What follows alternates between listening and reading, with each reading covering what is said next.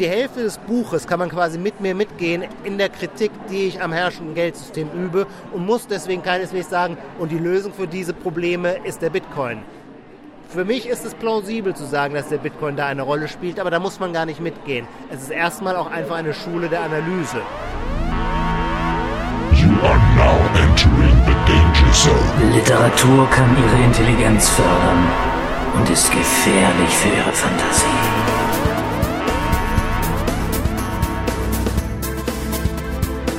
Mein Name ist Wolfgang Tischer.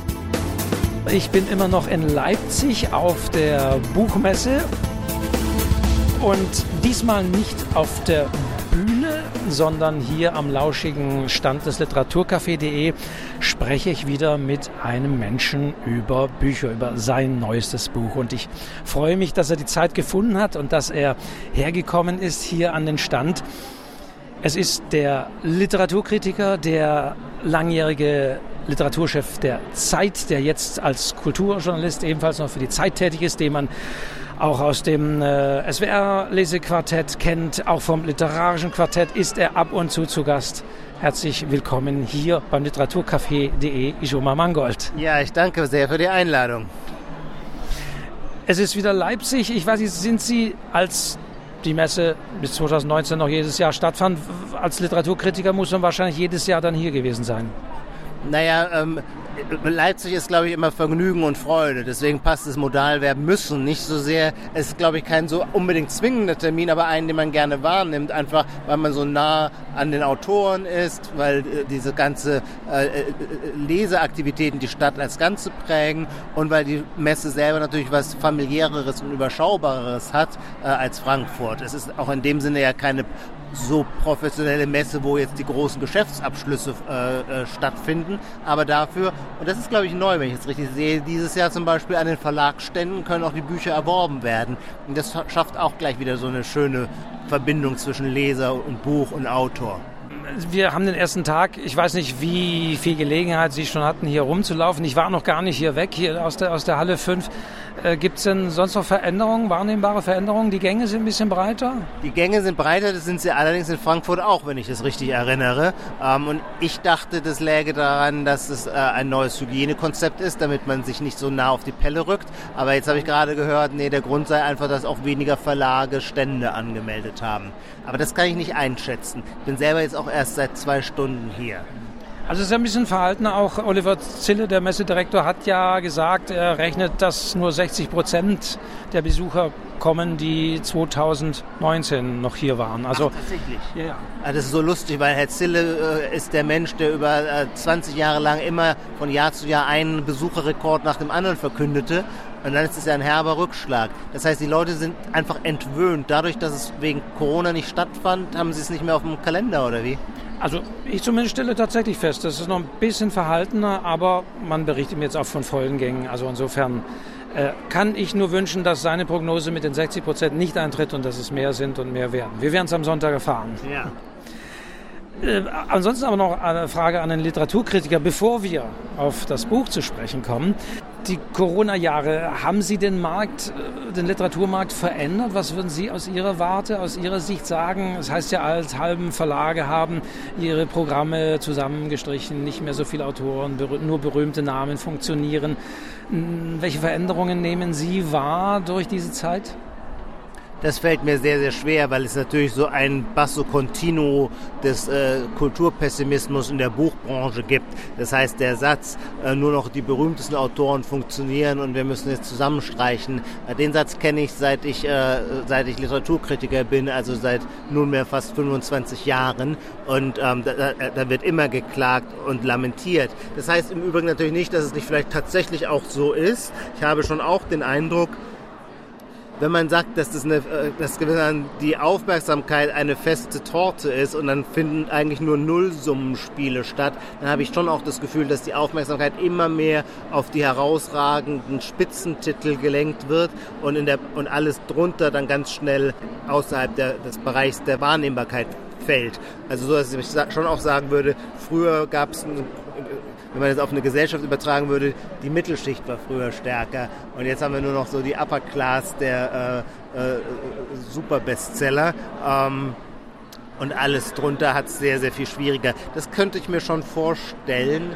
Gleichzeitig gab es aber, wenn ich das richtig erinnere, doch auch so eine Gegenbewegung, dass man äh, während der Pandemie feststellte, die Leute sind ja nicht einfach nur zu Netflix gewechselt zum Streamen, sondern die sind auch, haben sich auch quasi von ihrer Buchhandlung beliefern lassen äh, in den Lockdowns und haben wieder, äh, wieder mehr gelesen. Also es gab jedenfalls viele Verlage, auch in den USA, äh, die in der Corona-Zeit dann Rekorde schrieben, Verkaufsrekorde schrieben. Also insofern, es kann nicht alles nur pessimistisch sein, zumal eine Überlegung doch auch entscheidend ist, wenn, seit ich denken kann, immer so in Untergangsszenarien gesprochen wird, naja, dann können wir uns irgendwann ja auch mal erfreuen, dass es die Buchbranche trotzdem immer noch gibt.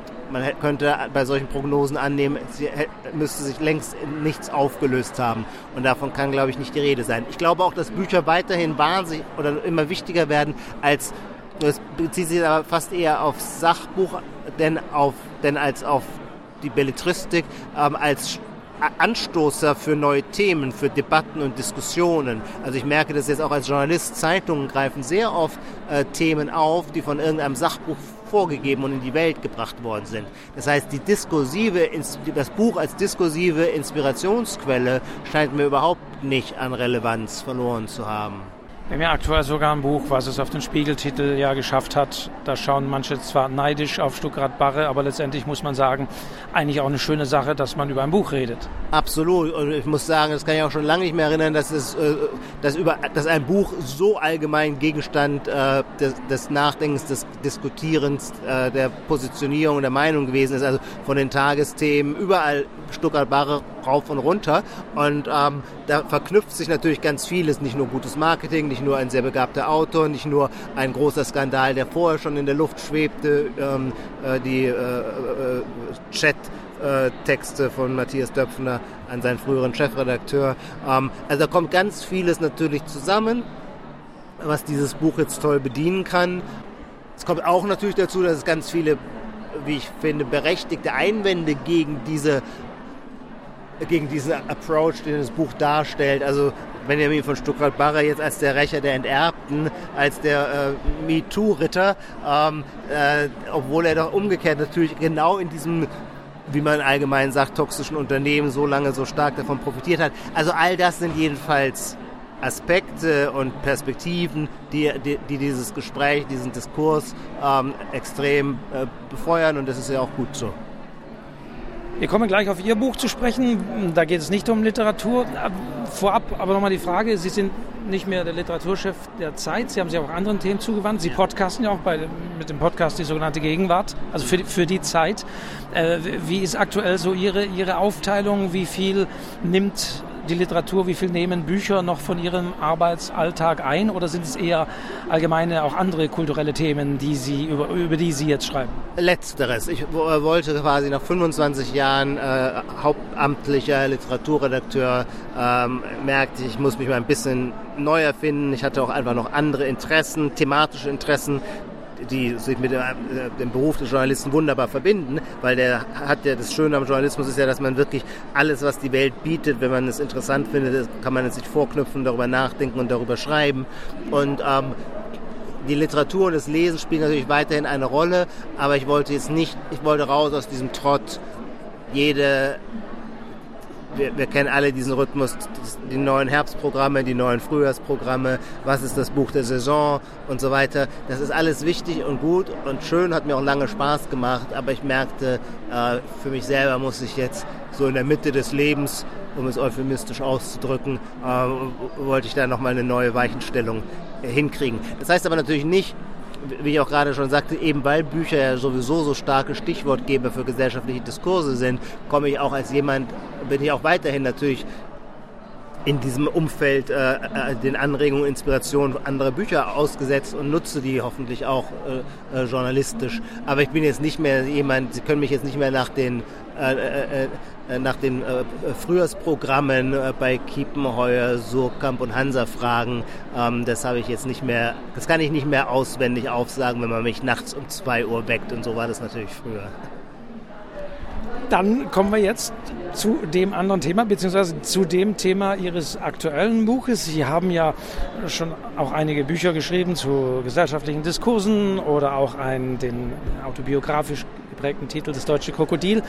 Und jetzt plötzlich, ich sage mal wirklich plötzlich, wobei es war nicht ganz so plötzlich, man konnte das ja schon im Vorfeld äh, beobachten, sind Sie fasziniert und Sie schreiben in Ihrem Buch, dass es ein bisschen auch die Corona-Zeit war, die dazu geführt hat.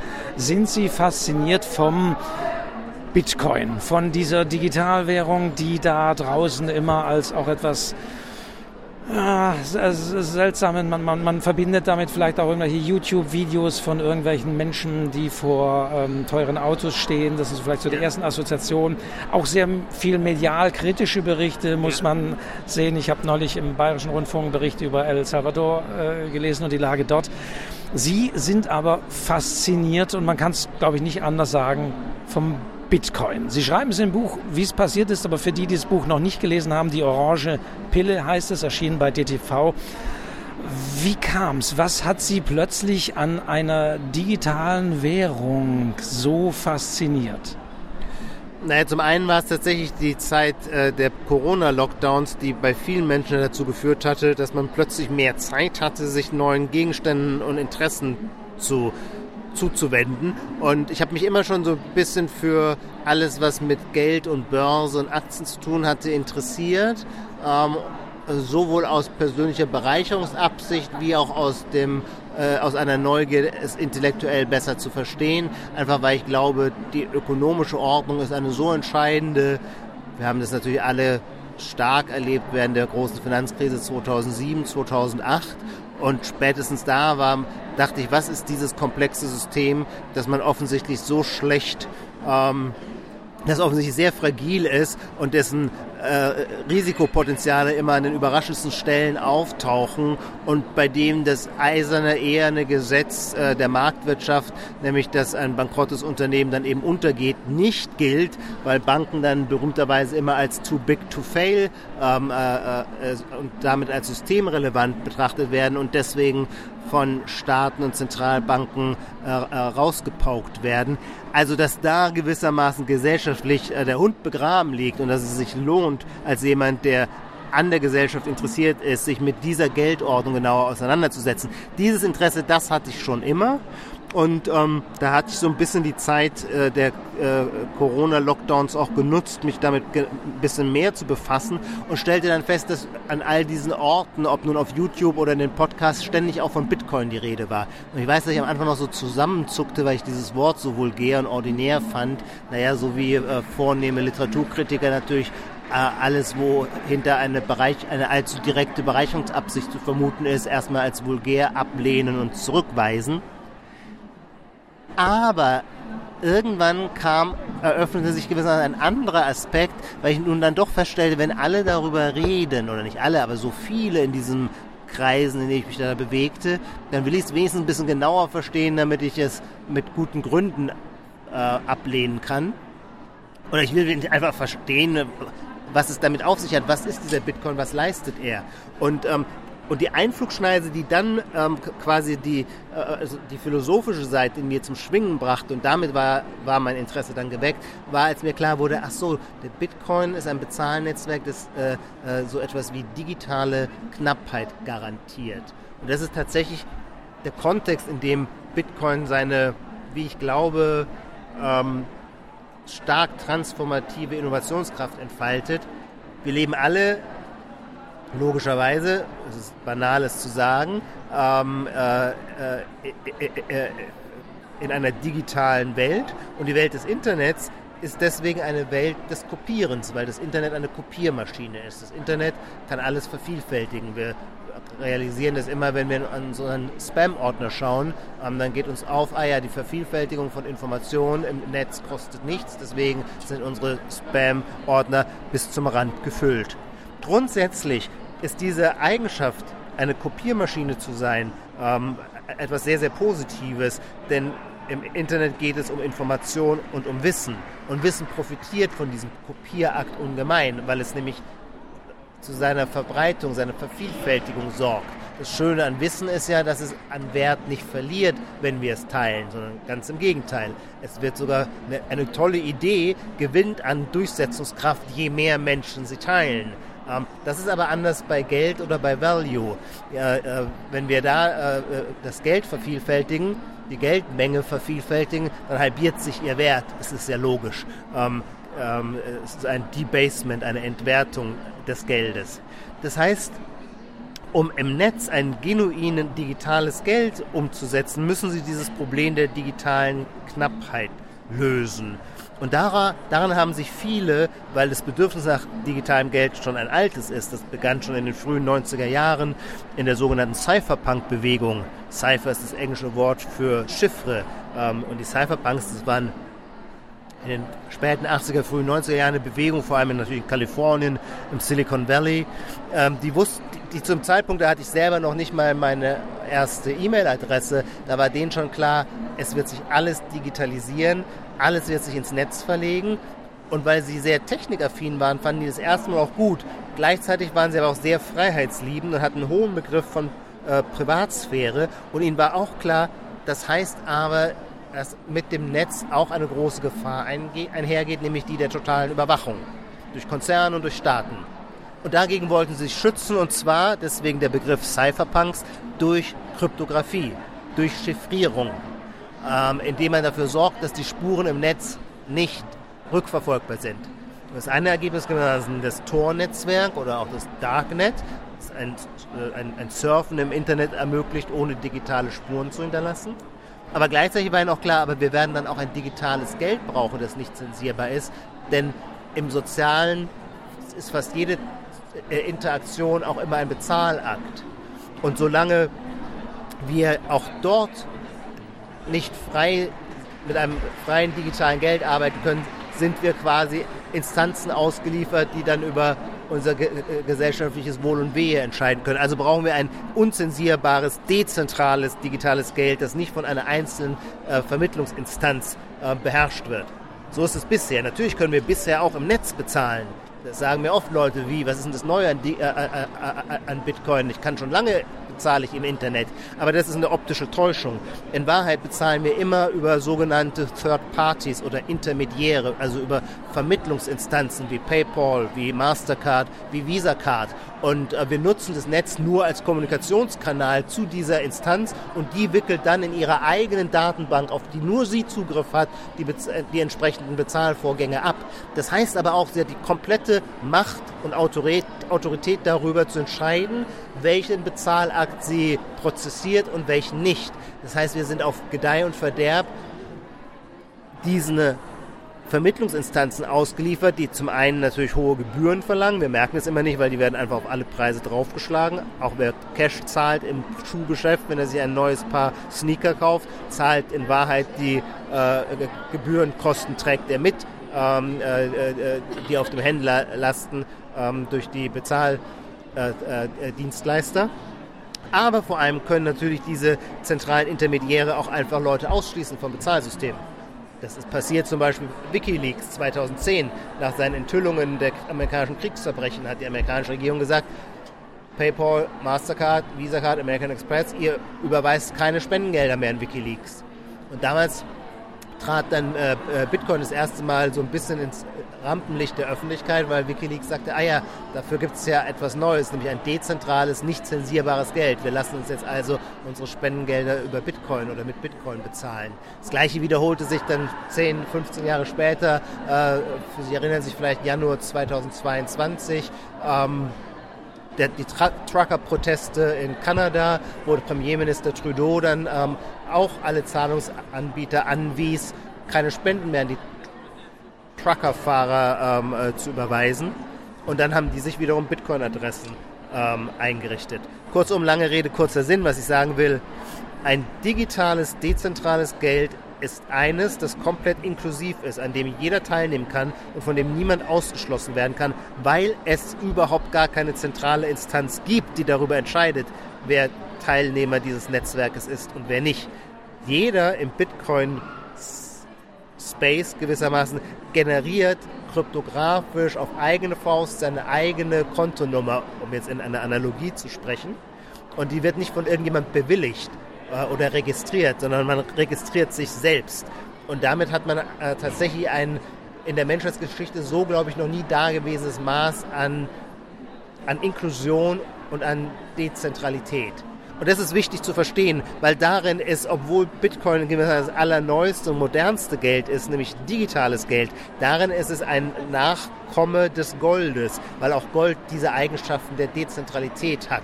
Äh, Sie können ihren Goldbarren ganz individuell und persönlich verwahren, ohne ein Gegenparteirisiko einzugehen. Sie können es in Ihrem Garten vergraben. Allerdings hat das Gold den Nachteil, dass es sehr, sehr schwer transportierbar ist. Und in einer Welt, die vom Netz, vom Internet immer mehr zusammenrückt zum berühmten Global Village, wo man gerne in, mit Lichtgeschwindigkeit von Leipzig aus in Singapur was bezahlen möchte, ist Gold natürlich sehr, sehr schwerfällig und das sind offensichtliche Nachteile. Und die Idee von Bitcoin oder die Idee, die sein Erfinder, sein Gründer, Satoshi Nakamoto, wir wissen nicht, ob es ein Mann oder eine Frau ist oder gar ein Kollektiv, es ist ein Pseudonym. Die Idee von Satoshi Nakamoto mit dem Bitcoin war eben zu sagen, ähm, wir wollen diese Eigenschaften der Dezentralität von Gold, aber übertragen auf eine digitale Welt, ähm, äh, wo wir mit Lichtgeschwindigkeit einmal um den Globus kommunizieren können. Und das ist, glaube ich, die Leistungskraft oder das ist das, das Wertversprechen. Wenn, wenn sich jemand entscheidet, Bitcoin zu kaufen, dann muss er das ja mit guten Gründen tun. Dann muss er sagen, Bitcoin leistet etwas. Und die Frage, was es leistet, wäre meine Antwort, ja genau diese Form, dezentral in Eigenverantwortung Eigentum zu verwalten, ohne Gegenparteirisiko. Und das ist ein ganz plausibles Szenario, das uns jetzt auch gerade wieder viel, äh, noch, noch viel offenkundiger wird, seit wir äh, Anfang dieses Jahres wieder ein, eine zweite Finanzkrise 2.0 erleben und feststellten, das Beispiel äh, Credit Suisse, aber auch Silicon Valley Bank in Kalifornien, ähm, die äh, äh, bankrott ging und dann nur äh, durch die Zentralbank gerettet werden konnte, äh, als wir feststellten, ah ja, unser Geld auf unserem Girokonto ist in Wahrheit gar nicht unser Geld, sondern ein Kredit an die jeweilige Bank. Und wenn die Bank bankrott geht, dann ist auch, auch dann sind auch unsere Einlagen äh, mit perdu. Also wir können uns dann beim Konkursgericht hinten anstellen in der Schlange, in der Hoffnung, was zurückzubekommen. Das heißt, wir haben bei unserer normalen Bank oder traditionellen Finanzsystem haben wir immer dieses Gegenparteirisiko. Wir müssen der Institution, die für uns unsere äh, Transaktion abwickelt, der müssen wir vertrauen, der, der, vertrauen wir das Geld an und wir hoffen, dass sie nicht untergeht, denn sonst äh, sind wir mit, mit im Strudel, im Abwärtsstrudel. Und dieses Moment gibt es bei Bitcoin nicht. Ähm, wenn man Bitcoin kunstgerecht selbst verwaltet, das nennt man, man zieht es auf ein sogenanntes Cold Wallet, wo man seine äh, Schlüssel für dieses äh, für diese kollektive Datenbank verwahrt, äh, dann gibt es kein Gegenparteirisiko, sondern dann liegt das Risiko, damit geht auch viel Eigenverantwortung her, bei einem selber. Man muss sich nämlich dieses Passwort, das ist der Schlüssel zu allem, man muss sich dieses Passwort, naja, man muss es so verwahren, dass man es immer findet und dass es kein anderer findet, weil sonst könnte er an ihre Bitcoins kommen. Uff, das war jetzt, glaube ich, die längste Antwort, die ich jemals in diesem Podcast hatte und die wahrscheinlich schon große Teile des Buches abgedeckt haben. Aber das machen Sie letztendlich. Sie erklären sozusagen für äh, Menschen, die bislang noch nichts damit zu tun hatten, also eigentlich auch Menschen, von denen Sie selbst sagen, Sie gehörten dazu, kulturbegeisterte Menschen, die damit nichts anfangen. Denen erklären Sie all diese Aspekte. Und lassen Sie mich noch eines kurz nachtragen. Äh, ich würde das Tor-Netzwerk nicht mit dem Darknet gleichsetzen, weil ich glaube, sonst hauen uns das einige Hörerinnen und Hörer hier um die Ohren, wenn wir das so gleichsetzen. Aber ähm, ich möchte mal auf diesen einen Aspekt der ja, man kann es Freiheit nennen, zurückkommen. Ähm, dass eben es keine zentrale Instanz gibt. Das ja. ist ja ein Aspekt, der auch in sehr schlimmen Auswüchsen ja immer wieder diskutiert wurde, auch gerade in der Corona-Zeit. Dort war ja das Misstrauen auch gegen Staat, gegen staatliche ja. äh, Dinge, die da auch äh, gemacht wurden, sehr groß und Misstrauen letztendlich ist ja auch, würde ich sagen, mal eine Triebfeder, ähm, dass man sagt, der Bitcoin ist die Lösung. gehört das für Sie auch ähm, mit dazu oder würden Sie von sich sagen, dass Sie eigentlich auch ein Mensch sind, der staatlichen Dingen und Institutionen äh, misstraut? Ähm, also äh, in der Frage schwingen ganz viele Aspekte mit, die alle absolut berechtigt sind und die ich auch alle vermutlich mit Ja beantworte. Ähm, äh, auch das wird möglicherweise wieder eine längere Antwort. Ähm, es ist überhaupt nicht zu bestreiten, äh, dass der zentrale Begriff, um über Bitcoin nachzudenken, Vertrauen lautet. Und zwar in der Weise, dass Bitcoin, man sagt es dann immer englisch, trustless ist. Es ist vertrauenslos. Es ist ein dezentrales Netzwerk, das davon lebt, man sagt auch, Bitcoin sei Money for Enemies. Ähm, das davon lebt, dass man den anderen Teilnehmern in diesem Netzwerk nicht vertrauen muss. Statt Vertrauen gibt es dort ein bestimmtes Anreizsystem, äh, was dazu führt, dass die Leute sich regelkonform verhalten. Ähm, Im Wesentlichen geht es darum, dass alle kollektiv eine gemeinsame Datenbank ähm, ähm, äh, führen, die dieselbe Transaktionshistorie abbildet. Nur dann kann sichergestellt sein, dass, äh, dass immer nur einer Person genau ein Bitcoin gehört. Und ähm, das sicherzustellen, ist gewissermaßen dieser Aspekt der Trustlessness. Und der ist eben ganz anders, ich hatte es schon angedeutet, beim herkömmlichen Finanzsystem, wo Vertrauen schon eine große Rolle spielt. Das wissen ja auch alle Banken. Alle Banken machen in ihren Werbungen, ist der zentrale Begriff immer Vertrauen. Geld ist eine Frage des Vertrauens, heißt es immer. Und das ist nicht irgendwie so dahingesagt, sondern es ist buchstäblich so zu verstehen. Man vertraut im finanziellen Transaktionen immer äh, der Gegenpartei. Ähm, und daran haben wir uns sehr gewöhnt. Ähm, selbst bei unserem Bargeld vertrauen wir einer anderen Instanz, in dem Fall der Zentralbank. Wir vertrauen der Zentralbank, dass sie das Geld nicht übermäßig stark entwertet durch Geldmengenvermehrung. Aber auch das ist ein Vertrauensakt. Wenn Sie äh, äh, Türke sind und Sie leben in der Türkei, dann wird Ihr, äh, äh Ihr Vertrauen in diese Glaubwürdigkeit der Zentralbank auf harte Proben gestellt, denn da haben sie Inflationsraten, jährliche Inflation, Inflationsraten von 50 Prozent. Und wenn Sie mit einem Argentinier sprechen, äh, äh, wie viel Vertrauen er seiner Zentralbank entgegenbringt, dann wird er natürlich nur bitter auflachen. Aber auch in Deutschland hatten wir jetzt im letzten Jahr 10% Inflationsrate. Ähm, muss man auch fragen, ähm, ist das das, was wir wollen? Aber es ist jedenfalls das, was wir uns mit diesem System einkaufen. Wir sind gewissermaßen auf Gedeihen Verderb auf dieses Vertrauen äh, äh, äh nicht an, eher angewiesen oder wir entkommen ihm nicht. Und Bitcoin ist äh, quasi die Gegenantwort dazu. Wie kann ein Netzwerk funktionieren ohne Vertrauen, sodass also auch Feinde gewissermaßen gemeinsam dieses Geld benutzen können? Das ist die, der erste Aspekt meiner Antwort auf Ihre Frage. Der zweite Aspekt lautet, Sie haben natürlich vollkommen recht. Gerade weil Misstrauen gewissermaßen die höchste Tugend für ein dezentrales Netzwerk ist, Deswegen gibt es im Bitcoin-Space auch mehr Misstrauen gegen zentrale Instanzen. Das ist gar nicht, das ist gar nicht zu bestreiten. Ähm, ich würde aber auch sagen, ein gewisses Staatsmisstrauen ist noch etwas anderes als Staatsfeindschaft, sondern ich würde sagen, gerade auch ein gut funktionierendes Gemeinwesen äh, sollte unbedingt seine Bürger dazu anhalten, ähm, äh, mit einem erheblichen Maß an Skepsis und Staatsmisstrauen in die Welt zu blicken. Denn diese Form der Kontrolle und der Überprüfbarkeit, also Misstrauen in dem Fall als ein, als ein Kontrollmechanismus, ist unbedingt notwendig. Und Sie haben selber ähm, gerade den Kontext aufgemacht, der Pandemie und der Corona-Maßnahmen, jetzt im Rückblick merken wir, äh, wie leichtfertig wir mit unseren Bürgerrechten umgegangen sind und wie schnell die zur äh, Debatte standen und wie viel Schindluder auch getrieben wurde mit angeblich wissenschaftlichen Einsichten, aus denen heraus völlig klar ist, welche Maßnahmen zu ergreifen sind.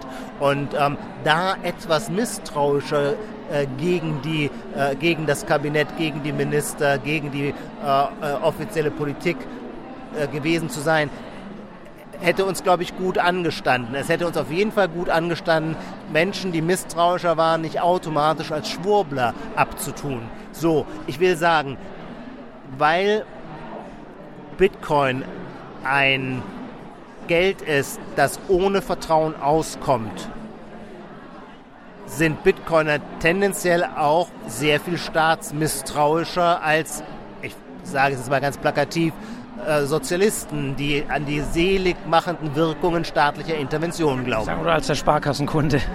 Und auch als der Sparkassenkunde, wobei ich weiß gar nicht, ob nicht so ein ordentlicher deutscher Mittelständler bei der Sparkasse über diese Zusammenhänge eigentlich sehr gut informiert ist und äh, auch immer ein gerüttelt Maß an äh, Skepsis und Misstrauen gegen staatliche Interventionen hat. Aber hat der Bitcoin denn wirklich diese Freiheit? Äh, zumindest ich nehme es ja so wahr, der Bitcoin ist auch zu einem ganz normalen Anlageprodukt, ich nenne es mal so geworden. Banken haben ihn teilweise als Anlageprodukt aufgenommen. Wir sehen, dass die Kursschwankungen des Bitcoins auch immer damit zusammenhängen, wie geht es allgemein der Wirtschaft und wenn die Leute auch eher wieder in Gold investieren, dann geht auch der Bitcoin-Kurs nach oben. Ja. Ähm, äh, und dann erleben wir wiederum auch, dass Menschen wie Elon Musk äh, mit teilweise einem Tweet äh, den Kurs äh, von, von Digitalwährungen allgemein äh, beeinflussen und steuern können. Und ich sehe dann sofort, dieser ja, ich sage mal wirklich durchgeknallte reiche Mann in den USA hat Einfluss auf dieses angeblich freie digitale Geld. Mich würde das schon wieder misstrauisch machen, ob denn dieses System dann tatsächlich das hält, was es verspricht. Ähm, äh, alles, was Sie ansprechen, ist absolut zutreffend und äh, muss beobachtet und diskutiert werden. Ich würde aber sagen, Bitcoin gibt es seit Januar 2009. Das heißt, es schaut jetzt auf so eine 14-, 15-jährige Geschichte seiner Existenz zurück. Es ist eine extrem junge Anlageklasse. Schauen Sie, Gold schaut zurück auf eine Vergangenheit von 5000 Jahren. Äh, das hat natürlich ein unglaubliches Vertrauenskonto, oder wie sagt man, äh, Vertrauensvorschuss, Vorschuss, ja, ein Vertrauensvorschuss sich erworben über diese äh, fünf Millennien. Und ähm, deswegen ist der Goldkurs auch deutlich weniger volatil. Er ist übrigens natürlich auch volatil, wie es überhaupt in dieser Welt nur Volatilität gibt weil Volatilität ist der Ausdruck eines Preisfindungsmechanismus und Preise, äh, die an Märkten entstehen, reagieren immer auf Angebot und Nachfrage und manchmal ist die Nachfrage größer und manchmal ist sie geringer und es drückt sich in Preisen aus. Das hat was mit subjektiven Wertentscheidungen aller Teilnehmer an einem Markt zu tun. Also per se ist Volatilität eigentlich nichts Schlechtes, sondern wir wollen sie sogar. Äh, wir brauchen sie. Trotzdem ist natürlich überhaupt nicht zu verkennen, dass die Volatilität bei Bitcoin extrem hoch ist. Und da würde ich sagen, ja, warum? Weil er gerade quasi in seiner Selbstfindungsphase ist. Also Bitcoin ist gewissermaßen noch nicht mal in der Pubertät angekommen, um, um seinen der Ausdruck natürlicher Wert stimmt hinten und vorne nicht, aber nur mal als, als ein, ein Formulierungsvorschlag, um seinen natürlichen Wert oder überhaupt seinen Wert, um einen Preis, äh, ein sinnvolles Preissignal zu finden, ähm, muss er ja erstmal sich dieser Öffentlichkeit stellen, sich dem Markt stellen, muss schauen, er ist ja nur ein Angebot, das ist das Tolle an Bitcoin. Er kommt völlig zwanglos daher. Er ist ein Angebot und die Leute können es annehmen oder es nicht annehmen. Das Einzige, was die Leute wissen, er funktioniert. Das waren ja am Anfang die eigentlichen Einwände und die eigentliche Skepsis war ja, lautete ganz lange, der, galt ganz lange der Frage, funktioniert dieses Netzwerk überhaupt? Das hat erstmal gar nichts mit dem Preis zu tun. Und da würde ich sagen, seit 15 Jahren sehen wir, alle 10 Minuten wird ein neuer Block erzeugt. Noch nie ist das Bitcoin-Netzwerk gehackt worden es funktioniert. Und davon unabhängig äh, die, die Preisfrage. Das heißt, wenn Bitcoin in diesem Angebot angenommen wird, äh, ja, dann wird, wird es immer attraktiver. Bei äh, das Ange die Nachfrage steigt, das Angebot bleibt gleich, folglich steigt dann der Preis. Es kann aber auch sein, dass die Menschen es, es, unattraktiv finden, dass die Menschen sagen, wir brauchen das gar nicht, wir haben nichts gegen das Gegenparteirisiko, wir fühlen uns wahnsinnig, wir fühlen uns pudelwohl im alten Finanzsystem dann wird Bitcoin auch wieder untergehen, dann wird sein Preis gegen Null gehen. So, was ich sagen will, das herauszufinden, das ist ein Discovery-Prozess, das ist ein Erkundungsprozess, der, der, nur über Märkte funktioniert. Und solange wir in der Phase dieses Erkundungsprozesses sind, wird die Volatilität notgedrungen, aber auch verdientermaßen hoch sein. Das heißt, wer als Pionier, und heute ist immer noch, wer Bitcoin kauft, ein Pionier, er ist Avantgarde, weil 99 Prozent der Menschen haben keinen Bitcoin. Also insofern ist man da seiner Zeit voraus oder rennt auch in eine Sackgasse, das wird die Zukunft erweisen.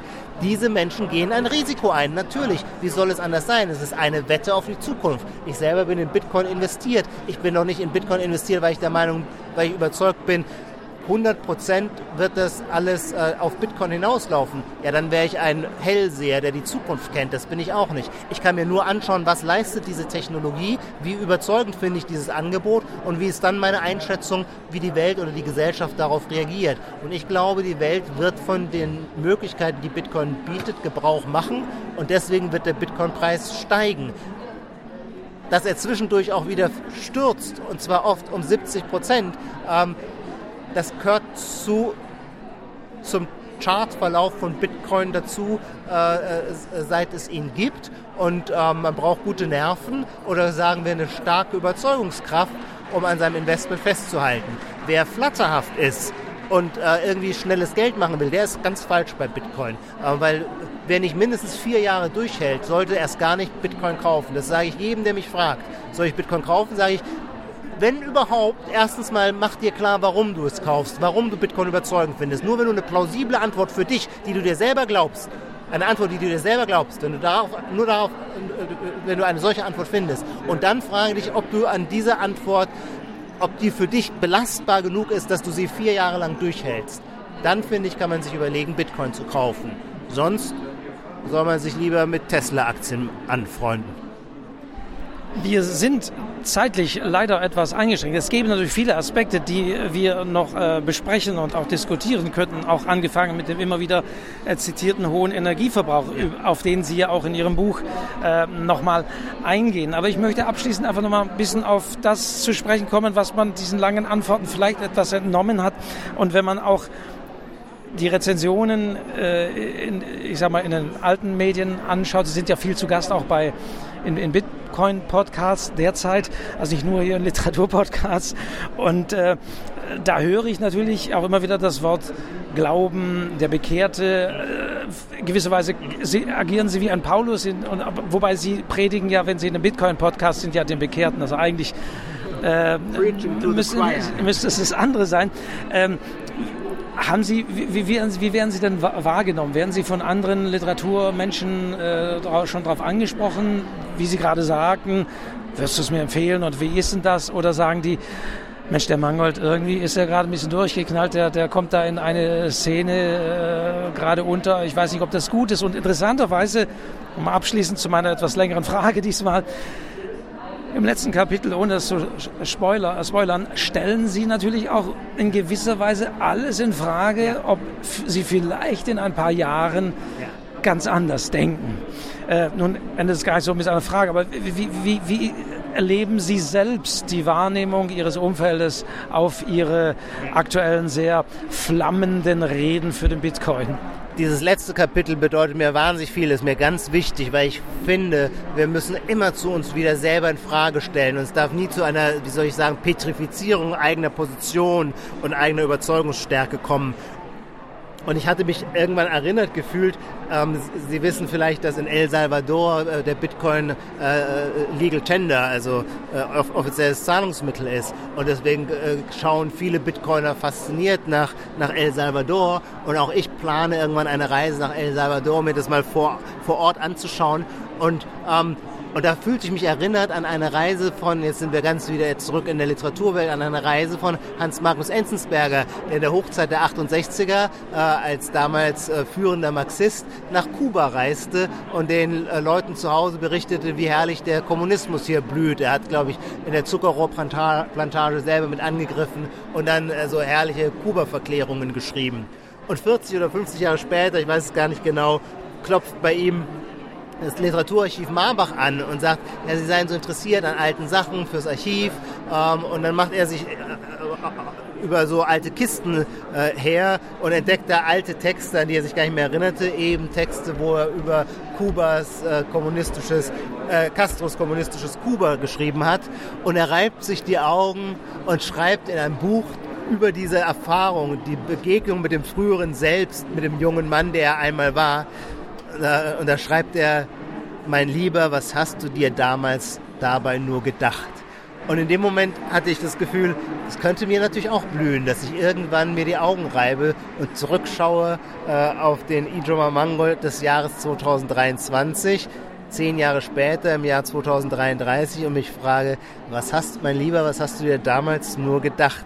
Also dieses Moment, dass man auch historisch Unrecht haben kann und äh, auf einen falschen Dampfer gesetzt haben kann, den muss, den muss es immer zum Erwart den muss immer Teil des Erwartungshorizontes sein. Sonst wäre man ja ein Mensch totaler Überzeugtheit und totaler Gewissheit. Und die gibt es nicht. Und das ist mir sehr, sehr wichtig, weil Bitcoin kommt auch sehr stark aus einer Schule der Volkswirtschaftslehre, der österreichischen Schule, äh, zu der Figuren wie Friedrich von Hayek, Ludwig von Mises, aber im Grunde auch in gewisser Weise Karl Popper mit seiner Idee der Falsifizierung, Wissenschaft als ein ewiger Falsifizierungsprozess zu zählen wäre aus meiner Perspektive. Und für die Österreicher ist es so entscheidend, dass es, dass es keine Gewissheit gibt.